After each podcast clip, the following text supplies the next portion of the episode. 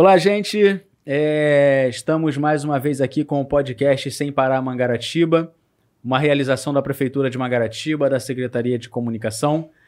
É, hoje com o nosso secretário de Agricultura e Pesca, Roberto César, em parceria também com todas as outras secretarias, que são nossos colegas, outros secretários, e muita gente que acaba é, contribuindo para que isso, que esse projeto se tornasse realidade.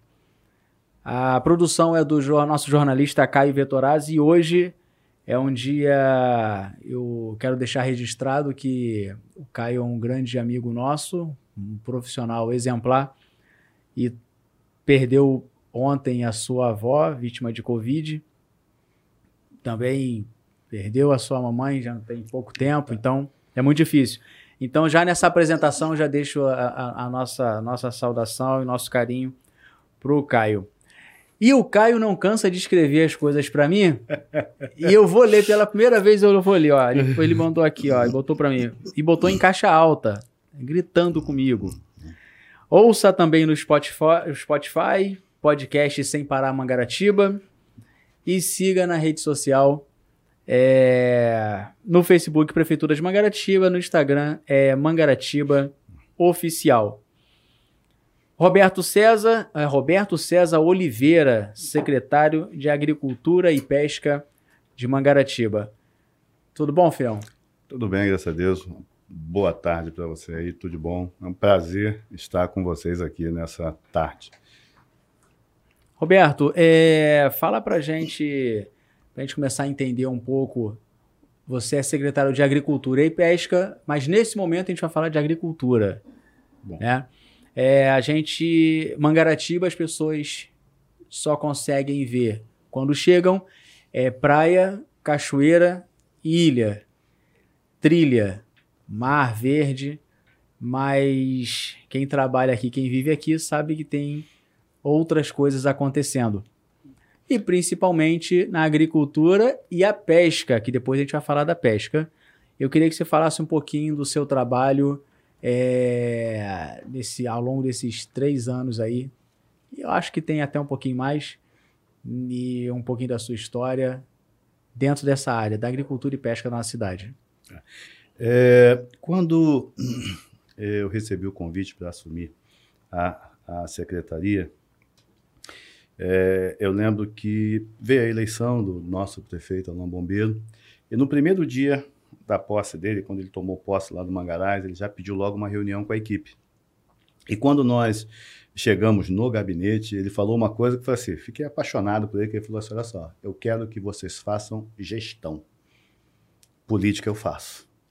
E aí eu, eu, eu fiquei, achei bacana, por quê? Porque eu vi uma pessoa que não fez só uma propaganda política. O que ele externou nas ruas, ele é, internalizou para a gente que é o que ele queria. Ele queria que fizéssemos gestão. E você, para fazer gestão, é, você tem que. Quando nós chegamos, a casa ela estava tão bagunçada que eu peguei a equipe. E graças a Deus também eu pude montar uma equipe técnica, né? Porque assim, você não consegue fazer gestão se você não tiver uma equipe técnica. E quando nós reunimos a, a equipe, nós começamos a ver o que, que estava acontecendo. E descobrimos que não tínhamos nada, não tínhamos informação nenhuma. Começamos do zero. E aí nós começamos a organizar, né? primeiro a secretaria em si, buscar documentos, tentar entender o que, que estava acontecendo. E a partir desse entendimento, nós começamos a desenvolver a nossa política de relação com a agricultura familiar.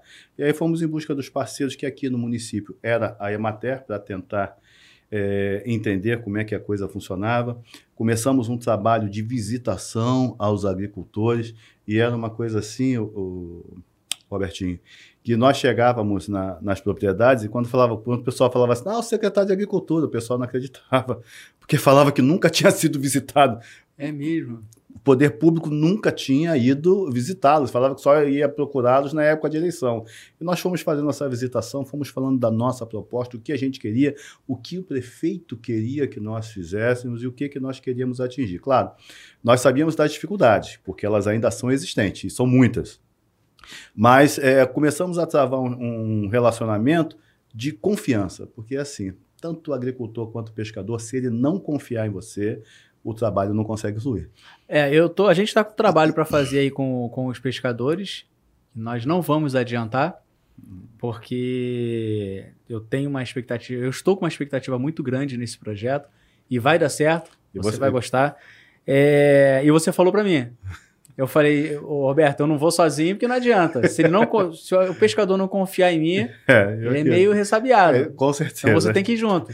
Isso aí. E o agricultor, é lá no meio do mato, ele... Isso aí. Você vivenciar... Quando as pessoas falam assim, você, a agricultura de Mangaratiba tem umas peculiaridades. O pessoal conhece Mangaratiba como a terra da banana. Mas Mangaratiba não é só banana. Ah, caqui, aipim, cítricos, verduras. É, então, a, a, a produção ela, ela é grande. Cana, né? Caldo de cana, você toma aqui, é, coco. Tudo isso você tem produzido aqui em Mangaratiba. E eu costumo falar com as pessoas o seguinte: é, existem duas Mangaratibas.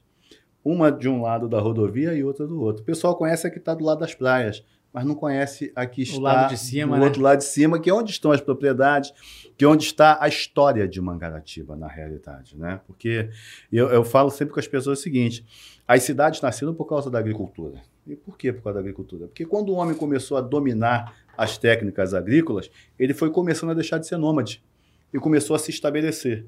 E nesse estabelecimento houve o crescimento da cidade. Então, se não fosse a agricultura, nós não teríamos as cidades hoje. Tá? Então, assim, é, é, uma categoria que tem que ser muito valorizada, embora o trabalho deles seja um trabalho muito sofrido, as pessoas não reconhecem. E isso é muito ruim. Se você pa passar um dia de labuta com um agricultor, você às vezes vai achar que aquele produto que ele vende lá na feira está muito barato. Então, é, eu, eu conheço alguns agricultores aqui, até porque, por convivência, né? A questão de, de trabalhar muitos anos, fazer muito, muitos anos que eu faço, né? A área de comunicação, é, estar na rua também. Mas eu conheço muito o agricultor. Eu, vou, eu dei um exemplo conversando com você do, do pastor Adenil, né? Que é lá da Engaíba. Isso. É. É, tem essas senhoras que ficam aqui na praça, tem pessoas, alguns que vendem o seu, o seu produto na, na, na beira da estrada. Isso. É. Mas nós, nós temos volume para para enviar, vender para fora também? É, a, a, produção de banana nossa é a maior produção do estado. Nós somos hoje o maior produtor. Há muitos anos somos o maior produtor é, de banana do estado. A grande dificuldade hoje é, com relação ao escoamento da produção é, é o quê? É a nossa topografia. Né? Então, nós temos agricultores aqui que ainda fazem a coleta de banana no lombo do burro. Sim. No jacá. Ele muito, mete, ele mete muito. o jacá, tem, tem agricultor que leva dois, três dias para fazer colheita. O jacá é o só, sexto? É, aquele Você sexto. me ensinou. É isso aí, não é? O pé na jaca. o pé na jaca. É, o jacá. Então eles fazem, fazem leva o burro, o burro dele lá para cima, passa dois, três dias cortando, coletando e desce para colocar na estufa para dar uma maturação para ele poder comercializar é, esse produto. Então é uma vida muito difícil. Só que assim eles têm produção para colocar para fora, mas essa dificuldade faz com que eles sejam vítima dos atravessadores. Então assim tem muita gente de Itaguaí, de Seropédica que vem aqui e compra esse produto a um preço baixo. Por quê? Porque hoje, é, e nós estamos trabalhando nisso, não existe uma estrutura de escoamento dessa produção. E a gente tem tido uma preocupação com isso. Porque você imagina, a gente tem uma marinha aqui que compra banana no Espírito Santo. Aqui? É, a marinha compra, vem do Espírito Santo a banana. Então, por que não é, fazer um trabalho para que esse produto de Mangaratiba, olha a proximidade, não é verdade? Mas isso aí a gente tem que. É um trabalho de médio e longo prazo, porque eles também têm que entender isso. Né? A, a, dificuldade da, da, de, de, você fazer a, a, a, colheita, a dificuldade de escoar a produção. Então você tem um montão de gargalo que a gente, aos pouquinhos, a gente está começando a solucionar. Graças a Deus, a gente está conseguindo fazer com que eles se organizem mais, se acheguem mais, para você criar uma, uma, um polo, né? diga assim, você criar uma quantidade produtiva que seja relevante para você poder jogar para o mercado externo. Infelizmente, ainda muita coisa se perde aqui. Isso é muito triste você ver o agricultor lá labutando, fazendo a produção dele e ele perdendo a produção dele. Claro que a gente tem o, o PENAI, que é um programa do governo, né? do governo federal, que coloca esses produtos da agricultura familiar dentro da, das escolas. E aí a gente vê a questão da pandemia. Então você teve uma, uma redução nesse consumo e aí você também já criou mais uma dificuldade para o agricultor. Então, assim, os agricultores do município eles são guerreiros. Hoje, segundo a Emater, a gente tem 395 agricultores. Só que hoje, agricultores com DAP, que é o documento que os habilita a fornecer para merenda escolar, a gente tem 21. Nós chegamos aqui na cidade, tínhamos uns 15, 16, nós começamos um trabalho e hoje nós temos 21. Só que a nós, nós estamos com a intenção, agora que saiu esse decreto aí autorizando é, as parcerias para poder fazer estágio, a nossa intenção é firmar uma parceria. Já conversamos com o pessoal da Rural, eles gostaram muito da ideia, a gente trazer esses formandos, porque eu quero que a gente faça um censo no município. Então, assim, Mangaratiba tem que conhecer. Hoje a Emater conhece. Então, mas Mangaratiba, o município, ele tem que conhecer esse agricultor, ele tem que saber onde ele está, ele tem que saber a necessidade desse agricultor. Até para você desenvolver política pública, você tem que saber qual é o problema que ele tem. Não adianta você chegar e oferecer é, um caminhão para ele se ele está precisando de uma carroça, e vice-versa. Então, se você não conhecer essa realidade, você não consegue desenvolver políticas públicas que sejam eficazes. Então, nós temos trabalhado nesse sentido aí. Graças a Deus, nós conseguimos nesse ano uma emenda parlamentar, um vereador conseguiu é, uma emenda para a agricultura familiar, e aí nós pensamos, vamos fazer o quê? O que, a gente pode fazer? O que, a gente precisa fazer? Um, a gente precisa comprar alguns equipamentos. Dentre eles, é um caminhão, porque devido a essa dificuldade de escoamento de produção, nós entendemos que a aquisição de um caminhão baú facilitaria, ajudaria o agricultor não só em atendimento ao PENAI, né, a essa distribuição, mas também para de repente ele tem, ele vai vender para um outro município, a gente pode chegar e fornecer o veículo para ele levar essa mercadoria dele para outro município. Outro projeto nosso, quando nós fizemos o, o decreto regularizando a feira da agricultura familiar, a nossa ideia é que hoje ela acontece só na nossa praça, aqui no centro de Mangaratiba. Mas a ideia é que ela seja itinerante. Mas quando nós colocamos isso para o agricultor, ele falou justamente da dificuldade de deslocamento. Porque a gente sabe que Mangaratiba. É muito é, difícil. É um, é um município com um montão de municípios. Praticamente isso. E não aí. se falam, né? É, isso aí, não se comunicam, né? E aí o que acontece? A gente quer justamente tornar itinerante, então, então não precisamos de um caminhão. Os agricultores toparam a ideia de fazer a feira itinerante, mas aí como é que vai transportar isso? Então o caminhão vai servir para isso. Então a gente vai conseguir levar esse alimento que hoje nós temos uma produção agroecológica. O, culturalmente, o agricultor de Mangaratiba não gosta de agrotóxicos. Então você não é, não é um produto orgânico, por conta de, de, de, algumas legislações que exigem determinadas coisas, mas é um produto agroecológico. Então você vai conseguir levar esse produto para Itacuruçá, Muriqui, a própria, a própria Mangaratiba, onde já funciona, a gente vai chegar até Conceição de Jacaraí, eles vão ver como é que o produto feito em Mangaratiba é bom. É, você falou que, na verdade, eu, eu fiquei 14 anos ali na Santa Justina, e é um lugar sensacional. Às vezes eu esquecia que tinha carnaval na cidade, que lá dentro da Santa Justina não vê, você não vê nada, não é só passarinho. Nada. Isso aí. E eu vinha comprar pão 10 da manhã, não tinha mais pão. Ou não tinha pão, ou a fila era gigantesca né, da padaria. Então, eu fiquei muitos anos lá dentro, 14, 15 anos lá hum. dentro, parte da minha vida. Então, eu presenciei muita coisa. É, os agricultores subirem o morro ficar três dias lá em cima. Isso aí. Né? E desce, alguns desciam com, com as, nas costas, no burro, é, arrastando. Tinha na cangaia. É isso aí. É, isso aí. Isso é, é uma vida e, e, e, alguns juntavam, juntavam. Lá no final da fazenda, tinham embaixo de uma árvore lá.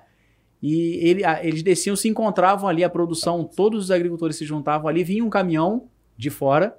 Isso aí né? E levava, eu acho que era até pro Ceasa. Eu acho que era pro Ceasa, para revender. A caixa era oito reais. É.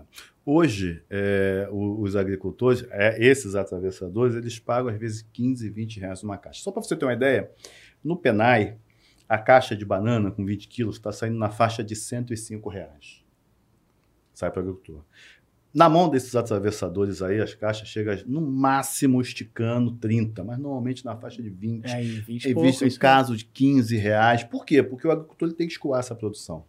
Então a gente quer o quê? Ele não consegue, não consegue negociar muito, né? Ele tem que não botar para fora. Não consegue porque é um produto que vai, vai é maturar, vai perder, ele vai perder, ele vai perder esse produto. Então ele acaba, por isso a questão é o preço de banana, porque o preço realmente fica, fica lá e embaixo. A banana é mais doce, né? Com Sem certeza, essa... um produto, pode provar, a banana é de Mangaratiba é, é, muito boa, é um produto de muita qualidade. E o que, que a gente está, dentro, dentro das nossas, as nossas ações, nós estamos agora, com, a, a, nós chegamos no município, já existia uma agroindústria. Só que essa agroindústria hoje ela só consegue processar banana. Né? Os equipamentos que ela tem praticamente processar banana. E aí nós começamos a fazer alguns testes com alguns produtos e vimos que era interessante porque existe produção para isso. E aí nós começamos, a, através dessa emenda parlamentar, nós reequipamos a nossa agroindústria. Já estamos agora no processo de licitação, graças a Deus, o recurso já está disponível, então já estamos preparando a licitação, já vai dar entrada numa parte agora.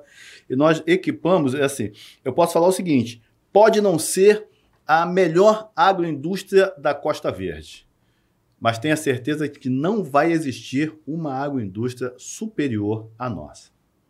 E o que, que nós vamos fazer com isso aí? Nós vamos aumentar a produção da nossa banana passa. Quem é de Mangaratiba sabe o que, que é a banana passa de Mangaratiba, principalmente os estudantes, que é um produto extremamente tradicional.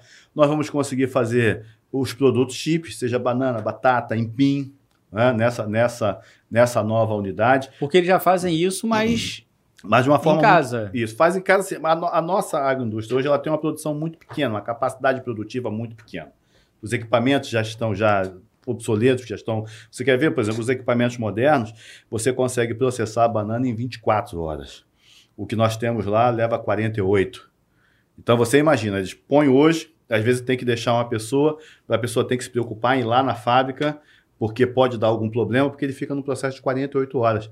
Já com essa, com esses novos equipamentos, 24 horas é, e uma capacidade de três vezes o que uma máquina hoje faz, o que três máquinas fazem, com essa nova que a gente vai comprar, uma vai fazer. Então você vê a nível de escalabilidade como é que vai aumentar é, a capacidade de produção. Hoje, nós temos, quando nós começamos a fazer um trabalho junto às empresas da região, junto com o Sebrae, nós identificamos o seguinte: eles reclamam muito da. Sabem que o produto de Mangaratiba é bom, mas o produto ele não tem uma qualidade visual. E aí é, você tem perda de caqui, você tem perda de banana, você tem perda de cítricos, porque falta apresentação. E qual é a nossa ideia também? Nós vamos comprar, vamos passar a processar e fazer sucos.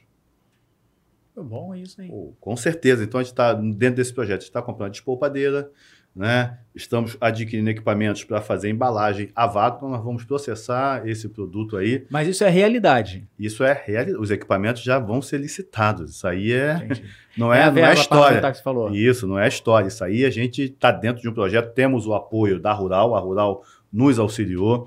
Buscamos apoio do Estado é, a fim de fazer uma unidade fabril que esteja adequada para que a gente possa ter o selo de inspeção municipal. E quando conversamos com a Emater, a Emater nos fez uma proposta até de qualificarmos a nossa fábrica para a gente ter o CIF, o selo de inspeção federal. Então você imagina o seguinte: o produto com selo né?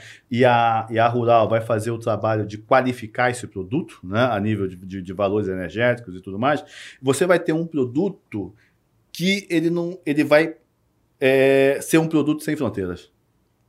Então hoje. Não tem barreira, né? Até o isso selo, aí, já está com selo. Verdade. Posso vender até, até para o exterior, eu posso vender esse produto.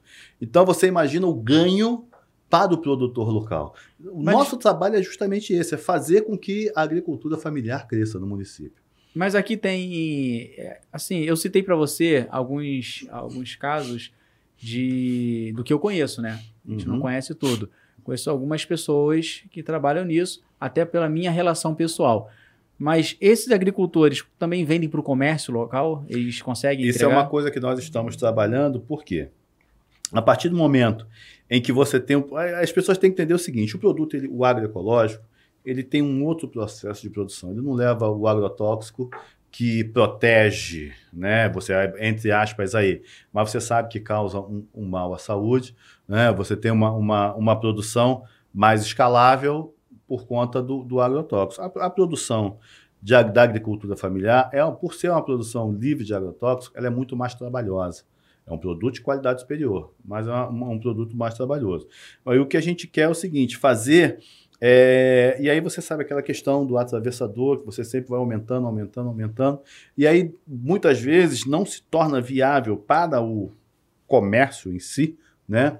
Absorver esse produto para revender, porque infelizmente ele vai no Ceasa. Ah, porque tem. Então, é verdade. Baratinho. Então, verdade. Então, o que a gente quer é fortalecer. Tem, tem a... vendedores que vêm na porta e já entregam. Isso aí, é. então a gente quer, a gente um quer caminhão. fortalecer. É, e aí a gente quer fortalecer a, o comércio, esse trabalho do agricultor. A gente quer que esse produto. Aí qual é o problema? A gente tem lá, a gente, a gente tem aqui uma rede hoteleira.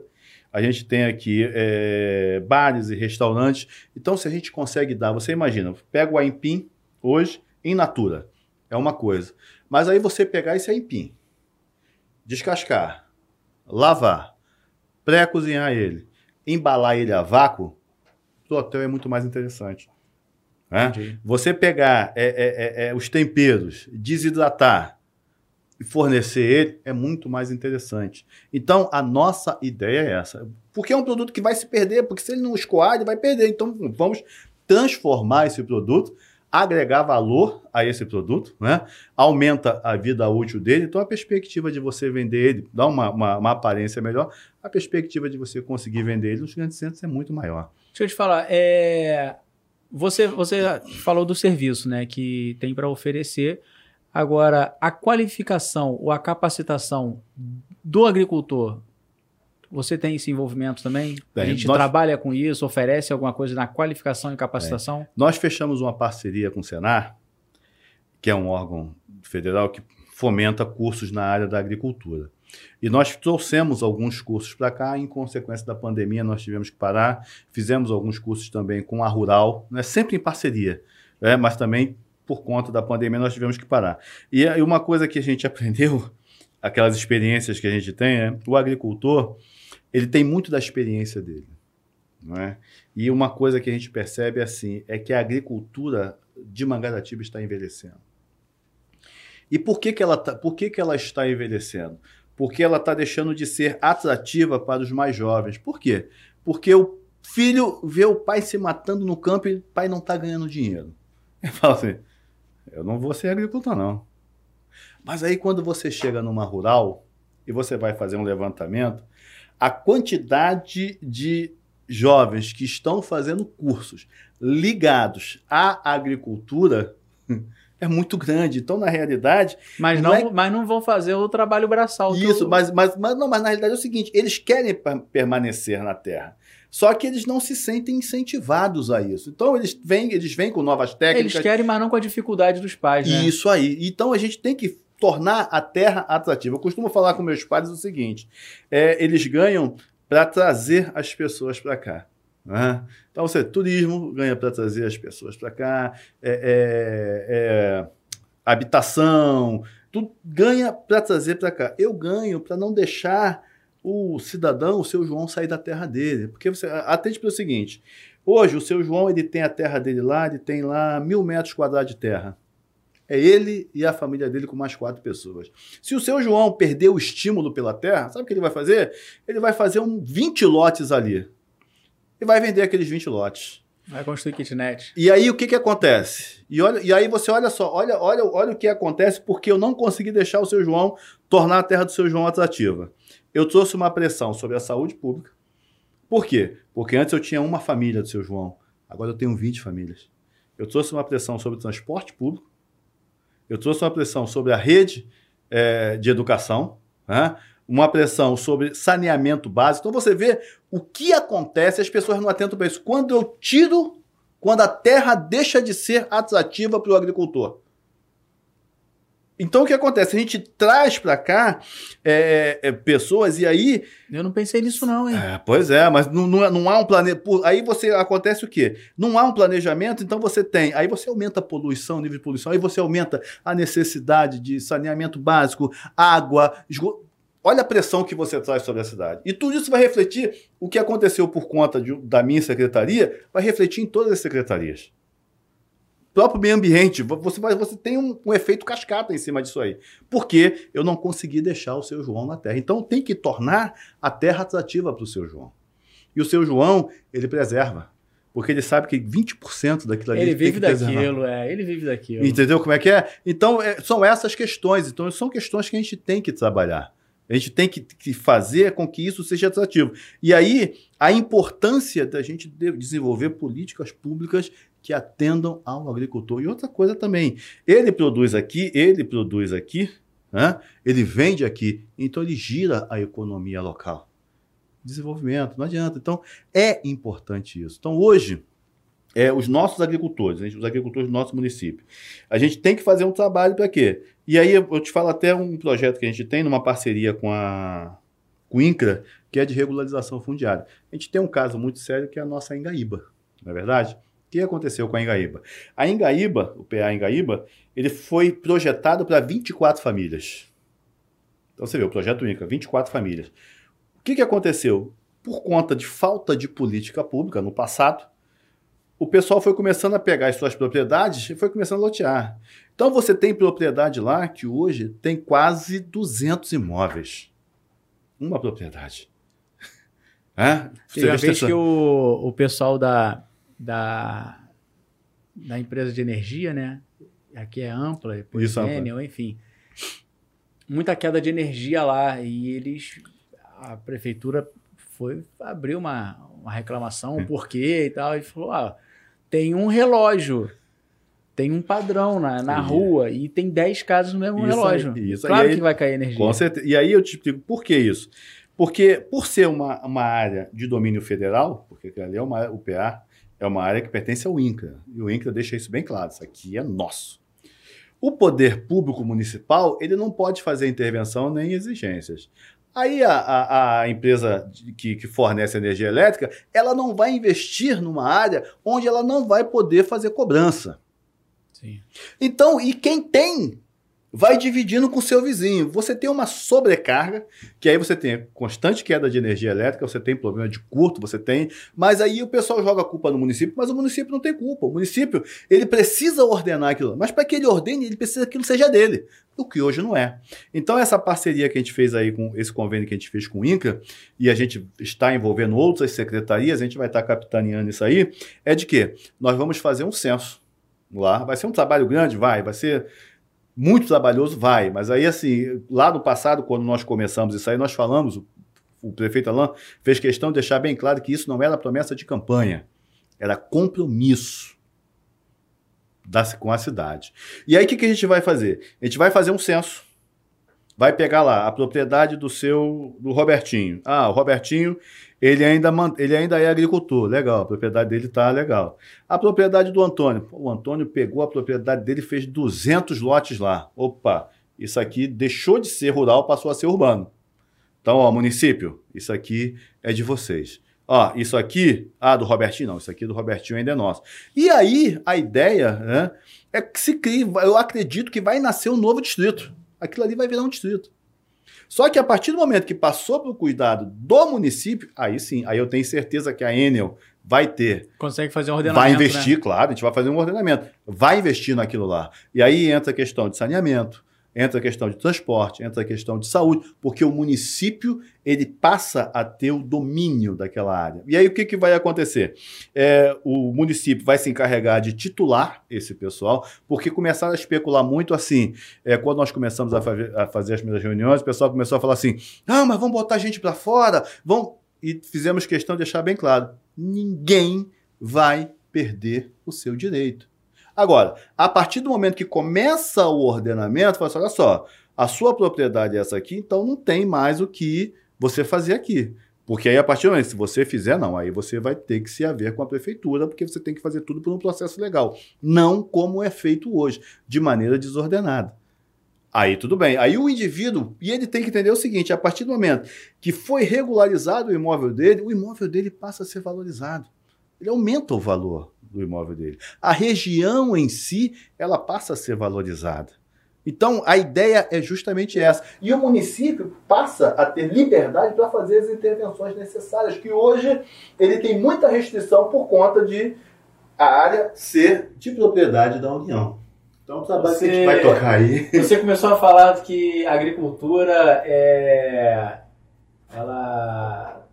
Ela começa lá atrás, né? E nas cidades. E é, e é, e é do, do, ser humano, de, de construir a sociedade através da agricultura.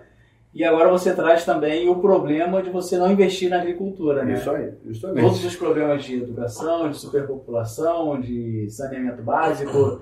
Consequência acaba... do. Tudo gira toda a agricultura. Do, do investimento. o... Roberto, para a gente já. A ideia aqui também não é acabar com todas as dúvidas, não é a gente eliminar é, o assunto, porque vai acontecendo, a gente está só no meio de 2021, você tem muita, muita lenha para queimar. Com certeza. Eu queria que você pontuasse para a gente, você falou dos projetos de aquisição de equipamento, eu queria que você pontuasse para a gente, é, tem algum outro projeto em andamento, já, que na verdade já é uma realidade, ou alguma coisa que os próprios agricultores podem é, esperar daqui para frente? É, nós, nós estamos com um projeto é, no, no Horto Municipal e conseguimos uma parceria com, com a iniciativa privada e nós estamos é, reformando lá o nosso viveiro e estamos fazendo um jardim de aromas lá, um jardim sensorial. É, mas dentro do horto, a gente está pensando em construir a nova unidade Fabril dentro do horto. A gente tem um projeto para o horto muito bacana e a gente quer que o horto seja um laboratório experimental. Então, o que acontece? É, o que, que o município pode produzir? E isso aí nós temos conversado com a Emater. Bom, o município ele tem potencial para produzir isso, isso, isso. E nós vamos pegar o horto e fazer dele um campo de experimento. E a partir disso aí, nós vamos lá, vamos plantar cacau, um exemplo, vamos plantar cacau. Tudo bem. Qual é a melhor técnica, qual é a melhor forma de você plantar cacau? Então nós vamos desenvolver essas técnicas no horto e para poder falar para o agricultor o seguinte, olha só, na tua propriedade, para você ter resultados rápidos, positivos e gastando menos, é essa tecnologia aqui. É isso que nós queremos fazer é, é para o agricultor. Hoje, graças a Deus, nós temos que fazer o censo. O censo é um projeto futuro, né? porque hoje nós criamos a carteira municipal. Então, hoje, gente, através da carteira municipal, a gente está justamente fazendo esse cadastro por conta das, das políticas públicas, né, para a gente poder conhecer esse agricultor. E a gente quer fazer esse censo, que é um projeto futuro, para que a gente possa é, é, adentrar né, dentro do que é, é essa vivência dele. Nós pretendemos já, quando começar, quando chegar o caminhão, começar a, a feira itinerante, né? e depois eu vou até lá ó, perturbar o pessoal de comunicação, que eu quero que o caminhão seja é, embalado. Tudo identificado, né? Pô, de lona, adesivo. Tudo que tem direito para eles verem que a agricultura de Mangaratiba no governo Alain Bombeiro é respeitada. Legal, legal. Sabe? E, é, e é isso é que é isso é que é importante. As pessoas verem que e aquilo que eu torno a falar aquilo que ele falou lá atrás, é, ele nos permite fazer gestão. Ele nos permite é trabalhar de maneira técnica. E aí eu tenho muito que agradecer à minha equipe, porque assim, infelizmente, tem pessoas que dizem, tem, né, no meio político, às vezes as pessoas é, é, é ignoram o trabalho técnico. Mas é, eles na realidade eles são parceiros. A política e o técnico ela é parceira. Por quê? O político vai e consegue o recurso. Legal. Mas se você não tiver um corpo técnico que convença. Tem como fazer gestão do recurso. Isso aí, que convença aí quem vai te liberar o recurso, que vocês têm competência para usar esse recurso, a coisa não flui. Então, assim, é, eu agradeço também ao, ao, nosso prefeito porque ele valoriza o corpo técnico, é o pessoal que faz acontecer. Você captar o recurso é uma coisa, você fazer com que se aceite que esse recurso seja aplicado é outra coisa. E aí vem o trabalho do corpo técnico. E nisso aí, graças a Deus, a minha equipe é, é muito boa, meu corpo técnico é muito bom. E, o que aquilo que, que nós temos, né, eu digo nós, é porque foi fruto do nosso trabalho, o trabalho da equipe. Não foi o Roberto, secretário. Né? Foi o Roberto e mais uma equipe aí que caiu dentro, que muitas vezes a gente virou sábado, domingo, viramos noite. É, às vezes eu falo pro pessoal o seguinte: você trouxe almoço? Ah, trouxe. Trouxe janta também? O pessoal já fica assim, porque sabe. Então, assim, é um pessoal que está disposto também a. comprou a ideia.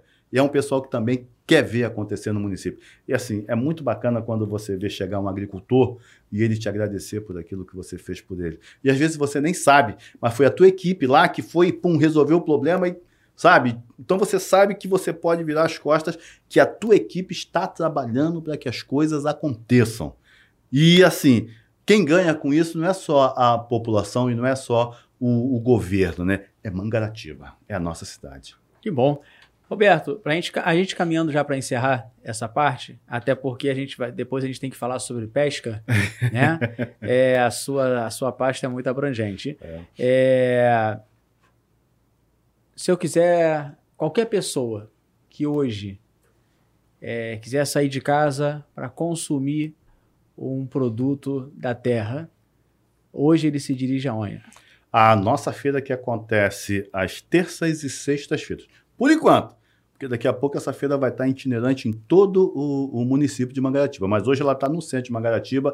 Ela funciona também sábado é, lá na, na, na, na, Praia do Saco também. Alguns né, agricultores expõem seus produtos lá. Então é o lugar, o local mais indicado. Mas eu não vou te falar agora, eu estou com outro projeto aí para fazer com que o produto chegue com mais facilidade à mesa daqueles que quiserem consumir. Mas isso fica para o é podcast. Bom, pessoal, é... podcast Mangaratiba, apesar de estar sendo filmado, o... eu gosto muito da... de entregar o serviço em áudio. Uhum. Né? Então, eu agradeço, isso é um parceiro de sempre, é, agradeço por participar, aceitar essa esse bate-bola aqui. É... Parabéns. Tem coisa que eu tive que te entrevistar para ficar sabendo. é porque as coisas vão acontecendo, né? E... e é muito trabalho. E mais uma vez eu agradeço todo mundo que está participando, a sua equipe também, tá de parabéns. E pessoal, daqui a pouco a gente tem mais vídeos. Siga nossas redes sociais, sem parar Mangaratiba no nosso podcast. E é isso. Prefeitura de Mangaratiba cuidando da nossa cidade.